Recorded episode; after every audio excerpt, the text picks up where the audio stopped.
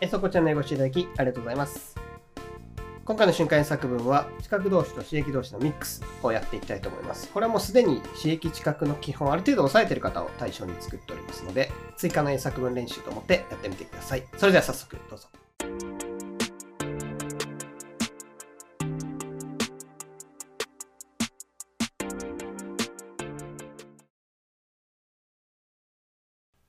最初の状況は、仕事なんかでよくあるケースですかね。何か問題が発生して、えーこれ、解決方法は何だろうと。ちょっと時間が必要かななんていう時にこんなこと言ったりしますね。文章はこちらです。この問題については私に調べさせてください。また連絡します。この問題については私に調べさせてください。また連絡します。もう一回いきます。この問題については私に調べさせてください。また連絡します。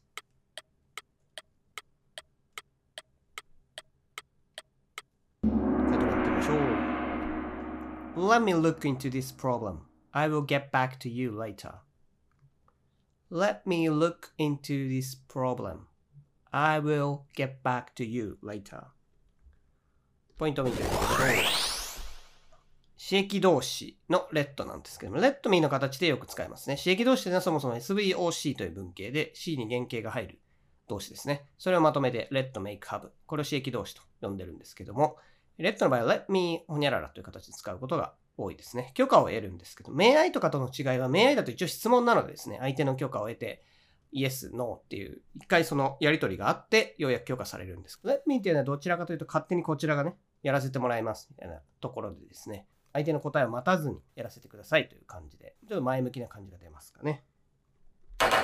それから look into という言葉ですけども、これは調べるという群動詞なんですが、こう into とはこう中に入ってみたいなニュアンスですね。中に入ってよく見るっていう意味から調べるというニュアンスになるので、割と覚えやすいと思いますね。同義語としては inspect、investigate などがあります。それからまた連絡する get back to というのを使ってますが、コンタクトでも OK ですね。get back to というのはすごいよく使う表現なんですが、改めてお返事するとかね、もしくはもう一回また連絡しますとか、その改めてからですね、すでにこう、一回連絡したんだけどもう一回連絡するとかですね、これが終わったら改めて連絡するとか、そういったニュアンスがちょっと出せるのは get back to ですね。えー次はね、肩こりの人なんかよくある話なんじゃないでしょうかね。文章はこちらです。肩をマッサージしてもらったが、それでもまだ肩が凝ってるな。肩をマッサージしてもらったが、それでもまだ肩が凝ってるな。もう一回いきます。肩をマッサージしてもらったが、それでもまだ肩が凝ってるな。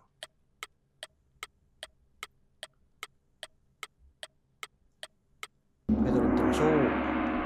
I had my shoulders massaged, but my shoulders are still stiff. I had my shoulders massaged, but my shoulders are still stiff. ポイント見てみましょう。ハブも刺激動詞で SVOC、C に原型が入るって動詞なんですが、ハブの場合はですね、C に過去分詞が入ることもあります。で、どういう時かというと、OC の関係ですね。例えばこれ、今 O がショルダーズになってますが、これはマッサージされるという、受け身の関係になるときにはマッサージ do になりますね。O が C するという普通の能動の関係になるときには原型が入って、このように何々々されるという受け身の意味になるときにはマッサージと過去分詞が入ります。それから、 stiff っていうのは凝ってるという意味なんですが、肩こりって英語で何て言うんですかって質問がたまにあるんですけども、stiff shoulders というよりは、英語の感覚だとね、 stiff neck っていう人が多いみたいですね。まこれは参考までにですけど、まあとにかく stiff っていうのはこの凝ってる感じになりますね。次はそうですね。スマホが壊れたなんていう状況を想像してください。文章はこちらです。新しいスマホを買う余裕はないから修理に出すかな。新しいスマホを買う余裕はないから修理に出すかな。もう一回いきます。新しいスマホを買う余裕はないから修理に出すかな。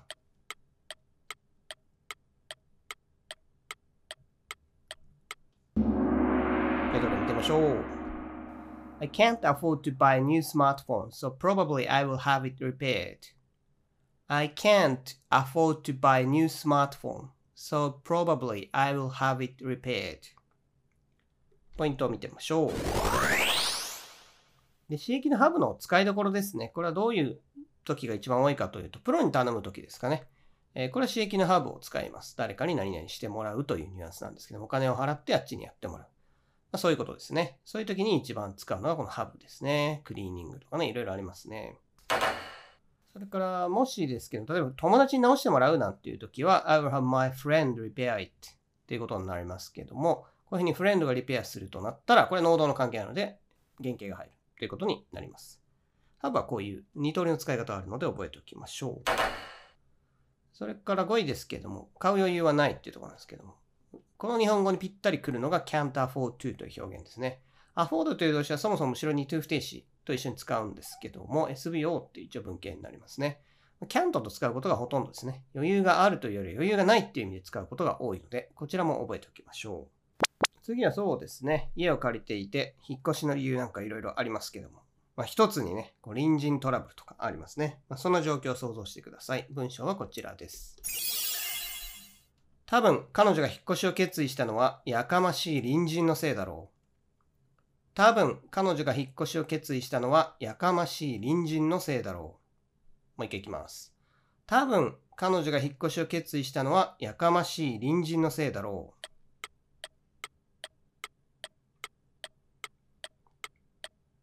こちらです。Perhaps her noisy neighbor made her decide to move. Perhaps her noisy neighbor made her decide to move. ポイントを見てみましょう。メイクというのはそもそも強制ですね。S が無理やり OC、O に C させるみたいなニュアンスになります。SVC っていう文型はそもそも O と C が文みたいになってるんですけども、えー、これは例えば彼女が決断するというね、文みたいなものが OC に見えますね。それをですね、主語が強制するという意味なんですが、使い方としては S に原因を表すものが入ることが多いですね。S のおかげで OC させられるみたいな感じですね。で、強制ってことはかなり意味が強いので、人が誰かに無理やり何々させるっていう。主語に人が入って、人に何かさせる。これ状況的に少ないですね。まあ、パワハラとかね。そういうことであればありますけども。どっちかというと状況として多いのは、物によって無理やり人がこうさせられてしまう。ひどい天候で予定を変更させられてしまうとかですね。そういう時に使うことが多いですね。なので、レッド、ハブ、刺激なんですけども、使い方はそれぞれちょっと違いますね。メイクは強制で、物が主語に来ることが多いってことですね。それから多分という表現ですが、perhaps を使ってます。probably よりちょっと可能性が落ちる感じですね。probably っていうのはまあ十中八九とかね、いう感じになると思うんです。そういう意味の多分ですね。perhaps はもうちょっと低いですね。50%以下って感じですかね。perhaps とか maybe はちょっと可能性が低いという意味の副詞になります。それから5位ですけど、move。引っ越しをするというのは自動詞で move を使うと OK ですね。次の文章は会社でこう物静かな人がいて、まああんまりなんかね、孤独を好むというか、他の人とコミュニケーションを取らない。まあ、そんな人がいると思ってください。文章はこちらです。彼が会社の誰かと話しているのを見たことがない。彼が会社の誰かと話しているのを見たことがない。もう一回いきます。彼が会社の誰かと話しているのを見たことがない。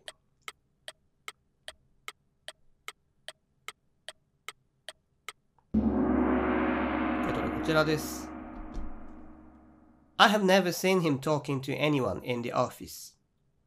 I have never seen him talking to anyone in the office. ポイントを見てみましょう。こちらは知覚動詞というものですね。知覚動詞ね、see とか hear とかですね。そういったものを指すんですけども、SVOC をこれも取れます。see っていうのは後ろにざっとせず取れないので、誰々が何々してるのを見たとかいうときに see that he was talking みたいな文が入れないんですね。なんで SVOC この形使うしかないんですけども、えー、この C のとこですね。今、トーキングが入ってますけども、この C のところには原型、現在分詞、過去分詞の3つが入れます。で、これは今何々してるところを見るというね、進行形のニュアンスが入ってるので、トーキングを使っています。受け身だったら過去分詞。一部始終見たって感じだったら原型使うということなんですね。ここでは意味的には見たことがないなので、現在完了がベストだと思いますが、まあ過去形とかでもいいと思いますね。はい。次も日常生活でありそうな場面なんですけども、文章はこちらです。その時、誰かがドアを開ける音が聞こえた。その時、誰かがドアを開ける音が聞こえた。もう一回いきます。その時、誰かがドアを開ける音が聞こえた。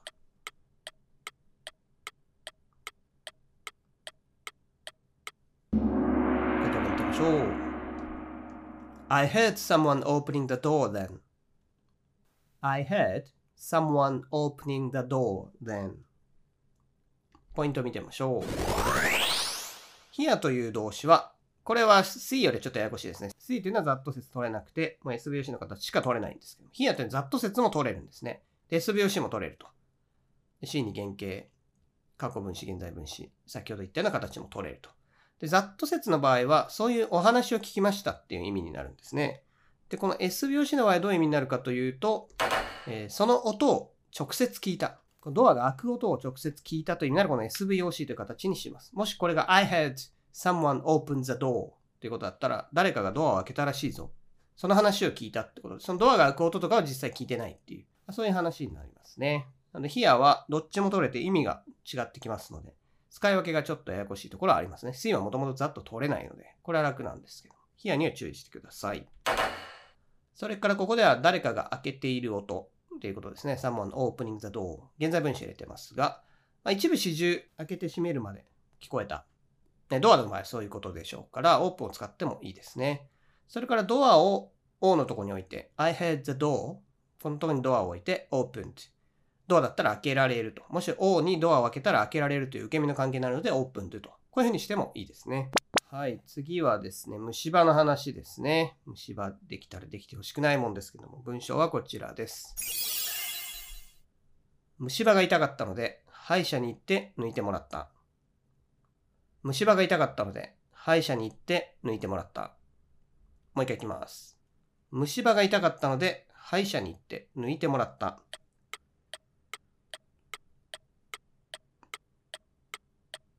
こちらです。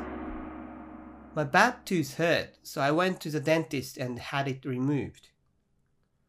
My bad tooth hurt, so I went to the dentist and had it removed. ポイントを見てみましょう。こちらは誰かプロに何かしてもらうという時ですね。何かサービスを受けるなんて時は、刺激のハブを思い出してくださいなんていうことをさっき言いましたけども、まさにですね、歯医者に、歯医者さん、ね、そういうプロにやってもらうということなので、刺激のハブを使っていますが、歯が抜かれるなので C には過去分詞を入れています。歯が抜かれるですね。で、抜くというのは remove を使ってますが、他にも pull out というのがありますので、これを使ってこれの過去分詞ですね。pulled out を入れても OK です。それから歯が痛むという意味ですが、まず虫歯という cavity っていうのもありますが、bad tooth こういう言い方もあります。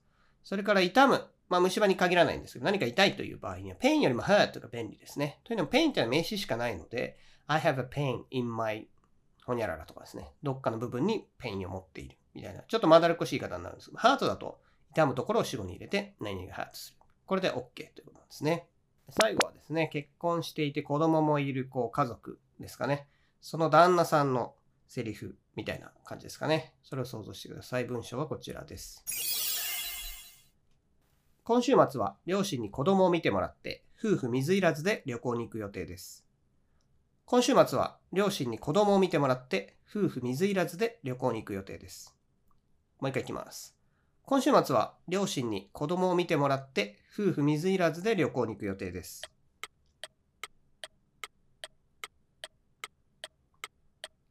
言葉見てみましょう。I will have my parents look after our children and go on a trip with my wife this weekend. I will have my parents look after our children and go on a trip with my wife this weekend. ポイント見てみましょう。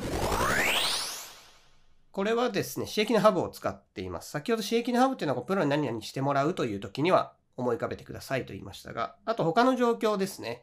誰かに何々してもらうっていう時にメイクだとね、無理やりさせる感じになっちゃうんですね。例えば両親が嫌がってるのに、えー、ちょっと面倒見といてって、まあ、半ば強引に押し付けちゃう感じだったら、I will make my parents look after という言い方もできますし、もし、ペアレンツがですね、どうしてもこう、子供の面倒見たいんです、見たいんです。ぜひぜひ見させてください。うん、どうしようかな。じゃあいいよ、みたいな状況だったら、I will let my parents look after っていうこともあり得るんですけども、まあ、そのどちらでもない場合ですね。まあ、こういう状況を持った特にね、こっちが無理やりでもないし、あっちがやりたいと言ってるわけでもない。まあそういう時にもね、ハブは使えますね。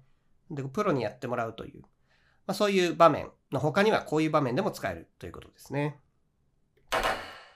それから面倒を見てもらう、子供を見てもらうというところですが、look after を使ってますね。take care of もほぼ同義語になります。えー、まあ、see とかだと若干、なんですかね、言葉は足りない感じがありますかね。see だとただ見る、会うっていう意味だけなので、面倒を見るだと look after, take care of がいいと思います。それから旅行するというところですが、travel や take a trip を使ってもいいと思います。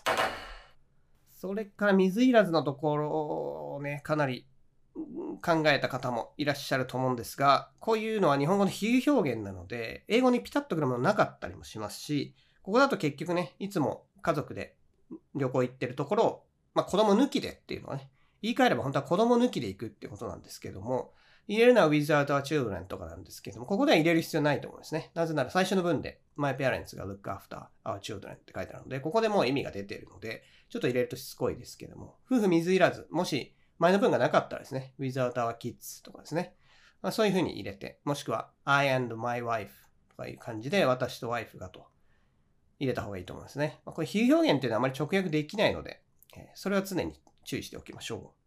え今回、刺激動詞、視覚動詞、どちらも SVOC ということでですね、一緒にやってみましたけども、ま、形だけではなくてですね、この動詞はこういう場面で使うとか、日常生活でどんな場面で使うのかっていうのをイメージできると、英会力アップにつながっていくと思います。それではまた次回の瞬間作文でお会いしましょう。